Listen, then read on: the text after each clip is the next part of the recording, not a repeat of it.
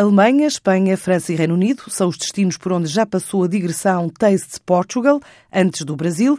Esta semana a ida é mesmo a São Paulo, depois de conquistar o paladar dos alemães com 17 estabelecimentos certificados em solo germânico, integrados na rede de restaurantes portugueses no mundo. Assim verificou a correspondente da TSF em Berlim, Joana de Sousa Dias. O Lisboa Bar, em Munique, é um dos 17 restaurantes certificados na Alemanha. O proprietário, José Carlos Fonseca, acredita que esta é uma boa forma de valorizar os produtos portugueses e o trabalho que os empresários desta área têm feito.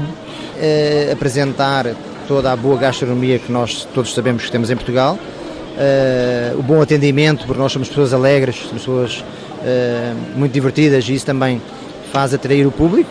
Estamos sempre a, a tentar ir um bocadinho mais além com, os, com as bebidas portuguesas, bebidas e produtos portugueses. O projeto da Aresp, Associação de Hotelaria, Restauração e Similares de Portugal, já visitou quatro dos cinco países que integram esta iniciativa. Falta o Brasil. Vamos estar no mercado dos Pinheiros, com o Vitor Sobral a fazer alguns show cookings, com degustações dos nossos produtos uh, e com outras ações que vão ser mais direcionadas quer ao público dos empresários da restauração, que queremos muito motivá-los a fazerem mais e melhor e a reconhecerem na nossa gastronomia valor para, para que eles possam defender a nossa bandeira.